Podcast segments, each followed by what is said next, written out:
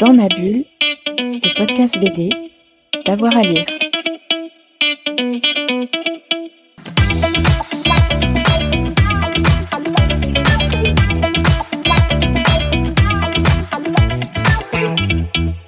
Bonjour à toutes et à tous et bienvenue dans ce nouvel épisode de Dans ma bulle, votre podcast 100% BD d'avoir à lire. Aujourd'hui, on va vous parler d'une des belles surprises de cette rentrée avec Tananarive de Sylvain Vallée et de Marc Equesol, publié aux éditions Glénat. On suit l'enquête euh, d'Amédée Petitjean, notaire à la retraite, qui part sur les traces des héritiers de son grand ami Joseph Seigneur. Celui-ci le régalait de ses histoires d'aventure, mais au fil de l'enquête, Amédée va découvrir une autre facette du personnage, un album passionnant et très tendre avec euh, une belle histoire d'amitié. Et j'ai le plaisir de recevoir le scénariste aujourd'hui dans, ma bulle, Marc Equesol. Marc Equesol, bonjour. Bonjour. Alors peut-être pour commencer, vous pouvez nous, nous, poser un petit peu les choses. Comment est née l'histoire de Tanan Arrive? Alors, je vais vous décevoir, je n'en ai aucune idée parce que je l'ai écrit, je l'ai écrit il y a hyper longtemps. Euh, J'étais un jeune trentenaire et je me demande bien ce qui a pu me passer par la tête euh, pour raconter une histoire pareille à cet âge-là. Bon, je présente un peu parce que je me souviens quand même euh, de, de, ce que j'ai fait. Et puis comme ça devait être un film, j'ai eu deux producteurs successifs et puis ça ne s'est pas fait. Et puis finalement, quand j'ai mis un pied dans la BD, euh, il y a à peu près cinq ans, euh, je suis dit, tiens, je vais adapter cette histoire que j'ai toujours aimée, et j'ai fait un vrai travail d'adaptation, et c'est devenu le scénario que vous connaissez, et qui, à mon avis, sera enfin, est, mieux que n'importe lequel des films que j'aurais pu faire. Alors, d'où ça vient, euh, l'histoire, je pense que, vous l'avez raconté dans le pitch, mais je soupçonne que j'avais envie, d'une part, de raconter l'histoire d'un, j'aime beaucoup les vieux, euh, j'adore les écouter, ils me touchent, et euh, parce que parce que il y a tout de suite chez, chez les personnes âgées, il y a tout de suite le poids de l'histoire avec un grand H, avec un petit H. Et à la fin qui est présente aussi, donc je le trouve toujours émouvant. Et puis évidemment, c'est une source de comédie d'avoir un vieillard qui pour la première fois de sa vie mène une enquête, et surtout s'il est un petit peu prompt à fantasmer, on peut imaginer que euh, ça va, ça, enfin, c'est ressources de comédie, de voir le décalage entre l'individu qu'il est, c'est pas Indiana Jones, hein, et, puis euh, et puis ce a l'impression de vivre, même si son enquête en est, en est une vraie, et que évidemment il va vraiment découvrir des choses qui vont euh, le bouleverser, changer sa vie. Donc ça, en tant que scénariste, je peux comprendre euh, pourquoi j'ai voulu raconter euh, ça ainsi.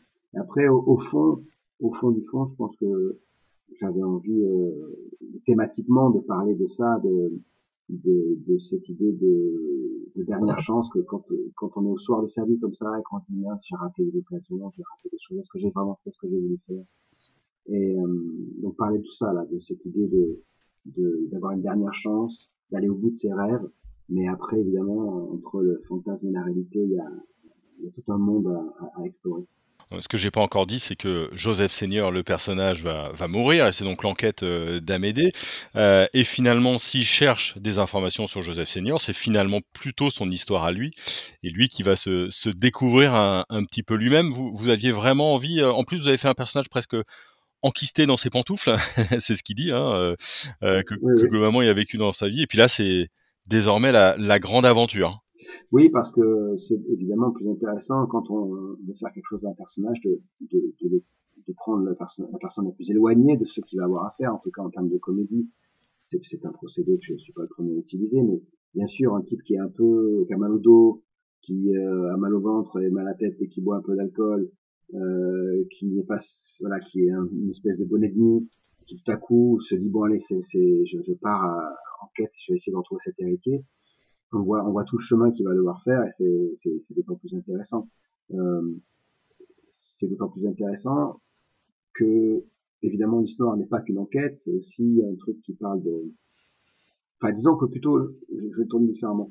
Dans les, dans les films policiers, en tout cas ceux qui moi me plaisent, évidemment, c'est le moment où l'enquête rejoint les préoccupations du, du, policier que ça devient intéressant. Il faut savoir qui a tué le professeur Green euh, avec un chandelier dans la bibliothèque, c'est moins intéressant. Quand euh, c'est pas si intéressant, ça le devient si jamais euh, le, le, flic qui enquête, par exemple, a, a une bonne raison d'avoir envie de savoir et que ça le remue personnellement. Et là, c'est ce qui se passe. Amédée, il enquête, il est à la recherche de l'héritier de, de son meilleur ami, qui est un homme qui a vécu toutes les aventures que lui n'a jamais vécues, qui est son exact opposé, un type qui a des déconvenues dans la vie, mais vraiment qui a vécu sur les cinq continents, Et, et quand Amédée lance l'enquête pour, pour, pour, rendre service, hein, pour savoir où, où est son héritier, il va découvrir des choses sur son ami et son ami n'a pas dit exactement la vérité. Et tout à coup, Amédée est amené à se poser des questions aussi sur sa propre candeur, euh, mais également euh, sur ce que c'est que la transmission. C'est quoi? Quand quelqu'un vous fait rêver, même s'il ment mais qu'il vous fait rêver, est-ce que c'est encore un mensonge? Ouais, parce que ce qu'on, c'est une histoire d'amitié et, beaucoup de chroniques et beaucoup de lecteurs et lectrices euh, euh, parlent de ça, mais c'est une amitié trahie. Effectivement, c'est le, ça relativise entre guillemets la trahison qui est elle entre guillemets bien réelle. Oui, oui, euh, il, y a de quoi être en colère et en même temps il, il est reconnaissant parce que c'est, c'était grâce à lui qu'il est sorti de, sa, de ses pantoufles. Hmm. Donc euh, je veux pas trop en déflorer, là on a quand même dit beaucoup, hein, mais ça commence à circuler dans la presse de toute façon. Mais euh, j'ai l'impression que même quand on sait un peu où va cette partie-là de l'histoire, on, on, reste euh, euh, attaché à voir le processus. Euh. Après, ça, je pense que ça, c'est attachant aussi parce que ça, ça, parle de, ça parle de nous tous. Hein, parce qu'on est tous, on est tous des, des notaires en pantoufles qui ont, peur de sortir de et qui aiment notre petit confort et qui se disent oh merde si j'avais pu faire ça ah si j'avais pu être journaliste de bande dessinée ah si j'avais pu être champion de, olympique de trampoline mais je l'ai pas on a, on a tous ces regrets là en nous et puis après, quand vous avez euh, l'occasion d'aller euh, au bout de certains rêves ou de suivre des gens que vous admirez, vous vous rendez compte que tout n'est pas exactement comme vous l'avez imaginé. Euh, et puis, comme souvent, c'est en faisant les choses qu'on comprend à quoi elles servent. Ouais, je, je, me demande s'il n'y a pas aussi une, dimension d'affabulation parfois sur sa propre histoire, avec des personnages qui se re-racontent un peu différemment pour mieux se raconter ou mieux se voir, non? Ah oui, oui, oui, mais tout à fait. Ça fait plaisir que vous parliez de ça, mais euh, c'est une vraie question, ça. Euh, quelle, est, quelle, est, quelle, est, votre vie Quelle est ma vie? Quelle est la vie des auditeurs? Est-ce que est-ce que c'est la vie que vous vivez? Est-ce que c'est la vie que vous vous racontez que vous vivez? Est-ce que c'est la vie que vous racontez aux autres que vous vivez et qui devient et qui du coup devient votre vie? Euh, ça, on, dirait que c'est un jeu euh, comme ça un peu d'esprit, mais c'est pas vrai. C'est pas vrai. C'est on rencontre tous les jours des gens qui se racontent des choses sur leur vie et finalement, euh, au fond, ils la vivent. Hein. Hmm. Et, euh, et du coup, euh, cette espèce de appréhension du monde très subjectif, très arbitraire, c'est hyper intéressant à, creuser parce que je fais une petite parenthèse. j'ai lu une interview de, je sais pas si vous voyez, qui est Michel Serres, un philosophe qui est décédé maintenant, que j'aime beaucoup. Et dans une interview qu'il a donnée euh, peu de temps avant sa mort, vous savez qu'il était très, euh, il était très féru de, de, de, de numérique. Euh, contrairement à beaucoup de gens, il n'était pas du tout en train de dire oh non, là, les écrans, ça suffit. Et euh, un journée, je disais, mais enfin, quand même, tous ces gens qui vivent par écran interposé, c'est quand même virtuel. Et il disait, cette interview m'a fait exploser le cerveau. Il disait, mais on vit tous dans le virtuel. On vit tous, dans même sans écran. Vous croyez que vous voyez le réel? Vous croyez vraiment que vous voyez réel? Moi, j'ai fait plus souvent l'amour en rêve qu'en réalité, il disait. Et, arriver à voir le réel des choses pour ce qu'elles sont, c'est le travail d'une vie. En fait, c'est un apprentissage de, sagesse. Vous, vous voyez pas le monde comme je le vois, euh, et comme la personne qui nous écoute en ce moment. Et euh, j'avais adoré, ça m'avait vraiment euh, frappé, euh, et puis recoupé pas mal de mes préoccupations. Euh, cette, euh, cet aspect des choses. Alors là, ça, paraît un peu cérébral ce que je raconte. Hein. C'est quand même, Live est quand même une comédie mais elle est nourrie de ça. Je le vends pas là-dessus, je, je, le dis pas trop parce que sinon les gens vont dire oh là c'est quoi ce truc intellectuel? Alors que non. C'est une comédie qui cache son jeu, mais qui raconte quand même ça. Ouais, tout à fait. Il y, a aussi en, en creux euh, le portrait d'une France ou d'une certaine France, pas forcément connectée, une France où il faut encore se déplacer pour aller chercher une info aux archives, où tout n'est pas forcément euh, numérisé. Vous aviez envie de parler de cette autre réalité entre guillemets?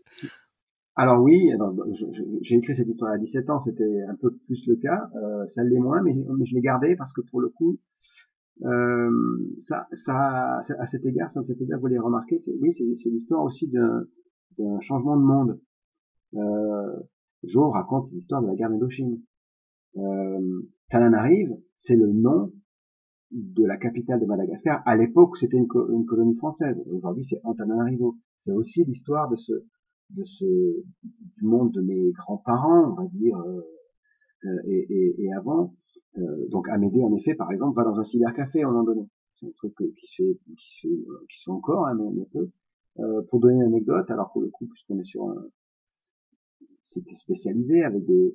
Euh, je vais vous donner une petite euh, petite info exclusive. Vous verrez qu'à un moment donné, il y a une scène où on voit la mairie euh, de l'extérieur, la mairie du village où habite Amédée et Jo, et il y a, y a y a des personnes âgées qui sont devant. Initialement, Sylvain avait dessiné deux femmes qui discutent, et une est avec son cabas et avec ses poireaux qui dépassent. Et j'avais dit à Sylvain, c'est super beau, hein, mais aujourd'hui, je pense qu'un village comme ça, il y en a même pas de marché. D'accord? La, la, la, la, femme qui fait ses courses, elle va, elle va prendre sa bagnole et faire 25 km. Et donc, si on veut vraiment parler de la France d'aujourd'hui, on va mettre des femmes qui font du, de la marche, la marche sportive avec des bâtons. C'est ce qui est, c'est ce qui est dedans, euh, vous verrez. Et, et Sylvain se marrait et, du coup, il l'a fait. Et ben voilà, on raconte ça. C'est, c'est, on, est, on est déjà dans ce monde-là. Mais Amédée, notre personnage, lui, il est dans le monde d'avant, dans le monde euh, des collectionneurs de voitures, euh, dans le monde, effectivement, où on se déplace, où les choses se font avec du papier. Euh, et ce contraste-là, évidemment, euh, il est, il est aussi savoureux, euh, je pense, parce qu'il raconte, c'est une petite photographie de, bah, de ce, du changement de millénaire, quoi. Mmh. Moi, moi, ce que j'ai, ce que j'ai bien aimé, je n'aurais pas trop spoilé, donc euh, je, vais pas trop pour dire, mais bouchez-vous les oreilles. exactement. Non, mais c'est que votre personnage d'Amédée, qui est un notaire en retraite, qui est un notaire pantouflard, qui est effectivement quelqu'un plutôt qui se déplace, plutôt qui d'envoyer un mail, finalement, il s'adapte et, et, il fait pas du tout dépasser, même si on a l'impression qu'il est dépassé. Euh, il amène son enquête et finalement, euh, dans, dans, ce monde-là euh, qui change, il trouve lui ses ressources à, plus de 65 ans passés euh, pour, euh, bah, pour exister et puis progresser. Alors oui, tout à fait. Il y a plusieurs choses là-dedans. C'est d'abord, je, pense fondamentalement qu'il n'y a pas d'âge pour vivre une grande aventure, ce qui est devenu n'est jamais trop tard pour vivre une grande aventure, ce qui est devenu une espèce de tagline qui, apparaît sur les affiches, etc. Et c'est vrai. Ensuite, euh, sortir de chez soi aujourd'hui, c'est une aventure. Hein. Je, je, je, je, je peux vous emmener, euh, ben, j'habite, euh, peu importe où j'habite, mais dans un quartier, je, je, peux traverser la rue et me retrouver dans un monde qui n'est pas le mien. Et, sortir vraiment de, de, la zone de confort. Euh, donc oui, le fait qu'ils doivent, doivent se déplacer, évidemment, alors en plus comme il, a, il est prompt à fantasmer et qu'il est sur les traces d'un homme qui a vécu des aventures euh, aux quatre coins du monde, très rapidement, euh, les bords de la Meuse peuvent se transformer en delta de l'Okavango pour euh, notre Mais par ailleurs, comme cette histoire, et on va pas trop déflorer, rencontre la sienne, euh, il est aussi piqué. Il est piqué dans son amour propre, il est piqué dans sa fierté, et, la colère, ça peut être un moteur aussi euh, par moment. Et du coup, euh, c'est là où je trouve que l'histoire avance un peu de manière masquée, c'est-à-dire que ça commence comme une enquête un peu comme ça, puis ça devient une, une quête, euh, je mets ça entre 15 guillemets, hein, d'identité. Euh, qui je suis, qu'est-ce que je fais, euh, pourquoi je suis là en fait. Et il y a tout un truc par rapport à ça sur la, la transmission dans, dans, notre histoire. Alors c'est pareil, là j'en reparle de manière hyper sérieuse, je vais te faire des blagues parce que c'est une comédie, alors je ferai une blague plus tard c'est drôle. Mais effectivement, euh, ce notaire est, et, je, et c'est un truc, je crois, fondamentalement. Euh, vous pouvez vivre des aventures en France, hein, vous pouvez vivre des aventures dans votre propre ville. Euh, si une aventure, c'est faire ce qu'on sait pas faire, c'est assez rapide de vivre une aventure. Mmh. Est-ce qu'il y a eu beaucoup de changements par rapport à votre euh, premier projet donc, qui était fait pour l'audiovisuel? Euh, Oui, enfin, pas, pas, pas, tant que ça, mais il y en a eu euh, un, un, fondamental. C'est que, alors pour le coup je spoil un petit peu, mais tout ce qui est les animaux dans la, c'était pas la version cinéma évidemment, ça coûte beaucoup trop cher. Et quand je l'ai adapté en, en, BD, je me suis dit ah bah tiens, voilà, ça, typiquement, euh, euh, qu'est-ce qui fait que cette histoire va, avoir un intérêt en, en termes d'objet BD Il s'agit pas juste de retranscrire les, scènes et voilà, il faut que ça devienne un objet BD. Et ça, par exemple, euh, c'était typiquement l'endroit où ça devenait je me mets à la place d'un dessinateur éclatant à faire. Ah, mais là, je Je savais que un dessinateur verrait ça et se dirait, hum, ah, bien. Parce que dessiner des gens, euh, il faut les connaître, hein, les dessinateurs. Là, je en parler entre nous. Hein. Les dessinateurs, ils veulent dessiner des vaisseaux spatiaux, euh, des, des, charges de cavalerie. Euh, dessiner des gens d'aujourd'hui qui discutent, ça, ça, les ennuie. Hein. Donc souvent, quand on a des histoires, euh, il faut, enfin, se passe de nos jours, là, par exemple, en ce moment, fait une histoire, c'est des adolescents, faut bien que ça se précipitait pas au portillon là, pour dessiner. Alors que l'histoire amène, amène, très loin. Du coup, bon, j'ai trouvé des solutions, mais euh, euh, voilà un travail d'adaptation que j'ai fait. Euh, je, je, je, reviens sur un tout petit truc que vous disiez tout à l'heure à propos du côté notaire. Par ailleurs, tout ce qui est raconté sur le notariat est vrai, hein, parce que j'ai rencontré un notaire généalogiste que j'ai longuement interrogé plusieurs fois pour les procédures, pour les choses comme ça. Et dans un pays aussi administré que la France, un notaire c'est quelqu'un qui peut rapidement savoir beaucoup beaucoup de choses sur vous.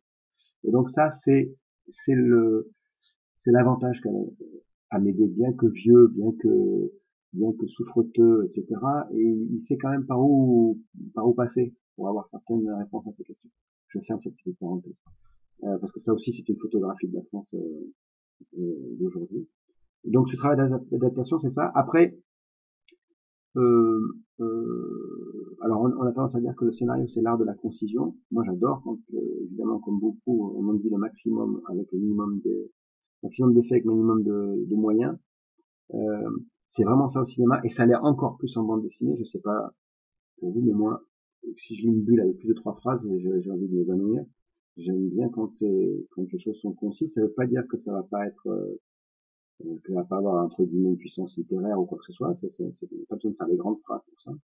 Mais pour que les choses euh, soient signifiées, signifiantes, soient jouées, on peut laisser la place au silence et, et, et utiliser une grande économie moyenne. Et donc ça, j'ai encore, je suis encore plus court quand je fais de la BD que quand je fais du cinéma.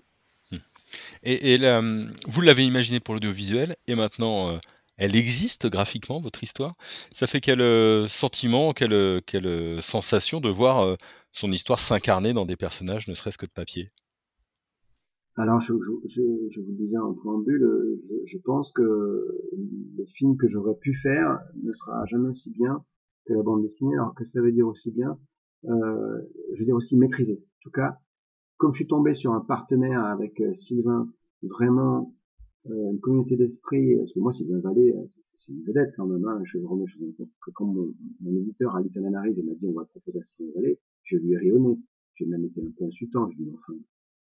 Et en fait, non, Sylvain, il a, il a eu un coup de cœur pour ce scénario, et il a eu l'humilité, comme il aimait le scénario, bah, de, de me demander mon avis, et donc on a, on a travaillé de concert, et ça nous a permis d'aller vraiment au bout de chaque intention. Quand vous faites une scène au cinéma, les gens doivent savoir, si jamais euh, bah, il pleut alors qu'il devait faire beau, ou que tout à coup il y a plus de lumière, ou qu'il y a un acteur qui est pas en forme, etc. La scène elle est tournée, elle est tournée, c'est fini, vous pouvez pas la refaire.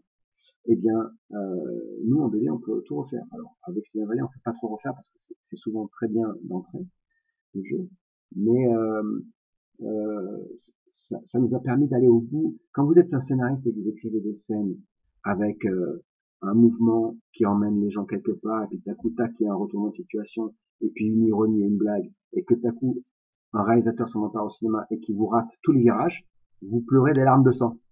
Et après on dit ouais pas terrible le scénario. Mais il était super le scénario. Mais c'est juste que je prends souvent cette analogie. Euh, vous avez deux blagues. Vous avez tonton euh, Joe qui raconte super bien les blagues et vous avez tonton Albert qui raconte hyper mal les blagues. C'est la même blague, sauf qu'il y en a un qui sait la raconter et l'autre il est nul. Et ben euh, quand vous écrivez votre scénario, vous avez envie de tomber sur un gars qui sait là, qui va savoir raconter votre histoire bien qu'elle soit déjà là. C'est-à-dire qu'il va savoir prendre tous les virages qui amène, qui rend le truc savoureux.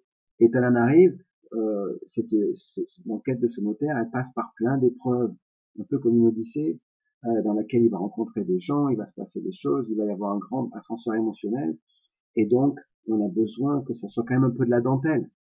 Euh, il y a une petite musique, il y a de la poésie, des choses comme ça. Et euh, Sylvain, lui, c'est son kiff dans la vie, c'est ça. C'est les acteurs, c'est prendre le temps de fluidifier ça, de l'emmener dans le musique pour le ramener dans le zag, etc. Donc là, il s'est éclaté et on a travaillé ensemble. Euh, alors, c'est quelque chose que je fais systématiquement avec les dessinateurs, mais quand c'est Sylvain Vallée, c'est quand même cool qu'il accepte, euh, parce qu'il pourrait me dire, écoute petit, je prends ton truc et puis euh, on se revoit dans trois ans. C'est qu'on fait tout le découpage ensemble. Si bien que moi, j'avais par exemple découpé l'histoire planche à planche. Hein. Euh, moi, j'écris pas case à case. Euh, il y a des gens qui le font, moi je trouve que c'est trop contraignant pour le dessinateur et puis ça rend l'objet scénaristique illisible. C'est vraiment. Euh, mais si vous avez l'occasion de lire les planches originales de Goscinny, par exemple, il écrit le case à case et c'est génial. Euh, mais on peut inclure des choses. Si je dis Sylvain à la main qui tremble au moment de donner sa cigarette, on voit bien que ça va être un, un gros plan. Bon, mais j'écris planche à planche. Et eh ben, j'avais découpé ça en 100 planches et eh ben, au, bout compte, on en a 114 parce que Sylvain a dit, ah, est-ce qu'on pourrait pas étirer ce mot On n'a pas rajouté de texte, hein. On n'a pas rajouté d'événements. On a juste pris le temps d'étirer un truc. ou parfois raccourcir un peu. Bah, tiens, ça je peux le faire peut-être en, comment, comment, comme tu vois, comment on va peut-être euh, dilater cette séquence-là, peut-être celle-là, on peut la Ce genre de truc. Ça, c'est passionnant parce qu'une fois que vous avez fini ce travail-là, qui est à base de Monsieur Patate, hein, c'est très mal dessiné, même si, enfin bon, c'est jamais très mal dessiné avec euh, les dessinateurs, hein. Mais il y a les bulles, il y a les cases, mais bon, on voit les persos vaguement, mais vous avez déjà le livre, vous tournez les pages et vous voyez comment ça s'est fait. Ça, c'est un travail qui est génial, qui est fondamental, et qui permet euh, de, de, créer un espace-temps. On est là, on tourne la page et à coup, on sait qu'il y aura une pleine planche, il pleut, il y a ça, on sait qu'on va se poser deux secondes sur cette image-là, peut-être on va être un peu triste avec les personnages, et puis crac derrière on va retourner, on part sur autre chose. On crée vraiment un, espace, un espace-temps à nous en jouant avec le, spectateur qui est le troisième larron, le lecteur, qui va lui-même combler euh, les vides qu'on a qu'on lui a laissé justement euh, investir. Euh, donc du coup, ma réponse est beaucoup trop longue, mais ce, ce, cet objet BD a permis d'aller vraiment au bout des intentions que j'aurais peut-être pas réussi à avoir au cinéma parce que contraint par l'argent, le machin, etc. Bon, vous verrez qu'évidemment à la fin, euh, ils vont venir, venir, nous acheter des droits pour en faire un film, hein. et ça sera une ironie un peu cruelle, mais euh, et, et, et, ça sera d'ailleurs pour mon premier roman Ghost, c'est plus ou moins ce qui est peut-être en train de se passer, qui pourtant était destiné à être une série initialement. Euh, bon, c'est une autre chose, c'est l'histoire du, du milieu audiovisuel français. On peut en parler aujourd'hui. Hum, ouais, ce serait, ce serait, ce serait une belle histoire. Euh, quelles sont vos, vos, prochaines dédicaces là? Vous, vous, avez un petit peu votre planning en tête? Oui, tout à fait. Euh, donc après avoir été respectivement au Mans, à Rennes et Saint-Malo, euh, on va se retrouver à Lyon les 8-9 euh, avec Sylvain. Mais entre-temps, je crois que lui, il va ailleurs. Parce qu'au bout d'un se, se, coupe en deux. Euh, je crois qu'il va à Angers sans moi. Et puis ensuite, on ira à Quai. Et puis moi, en novembre, j'irai tout seul à Strasbourg, à la librairie Le Tigre. Euh, voilà. Et puis, je pense que Sylvain va à un festival aussi pas très loin euh, de Saint-Malo, euh, bon, vous trouverez ça assez facilement sur euh, internet. Donc on va on va on va faire ces, ces là. C'est super de rencontrer le public. Bon, surtout que là maintenant on commence à rencontrer des gens qui l'ont lu. Ça nous permet d'échanger. C'est quand même compliqué de rencontrer des gens qui ne l'ont pas lu et faire des rencontres alors qu'on ne veut pas veut pas trop euh, pas trop déflorer l'histoire. Euh, même en dédicace, je vois des gens qui font la queue, qui sont en train de le lire. Alors je râle, mais vous allez fermer immédiatement ce livre. Et je vous signe, vous rentrez chez vous, vous prenez un apéro, vous mettez dans un fauteuil, vous coupez le téléphone. Faites-moi plaisir. Exactement. Et c'est une bonne manière de, de lire euh, cette, euh, cet album. Merci beaucoup, en tout cas, pour cette interview. Avec plaisir, j'espère que j'ai pas été trop long. Non, c'était. Mais euh, comme on est entre nous, entre, entre, entre fans de BD, j'essaie de raconter des choses qui sont un petit peu plus euh, comment dire, euh, pointu et spécifique parce que je, je, je, je veux croire que ça intéresse, euh, moi en tout cas en, tant que fan de BD, j'aime bien entendre les, Non, non, c'était, c'était vraiment euh, passionnant. Un grand merci en tout cas. Euh, on, on, conseillera vivement et on conseille vivement de lire euh, Tananarive. Dans ma bulle, c'est terminé pour aujourd'hui. Si vous avez aimé, eh ben, n'hésitez pas euh, à commenter. Si vous avez lu l'album d'ailleurs, n'hésitez pas à, nous laisser ben, en commentaire ce que vous en avez pensé, à liker, à partager, à parler du podcast autour de vous. On a plein d'émissions en archive. N'hésitez pas aussi à les écouter. Et on se retrouve la semaine prochaine. Bonne soirée à tous. Dans ma bulle, le podcast BD, d'avoir à lire.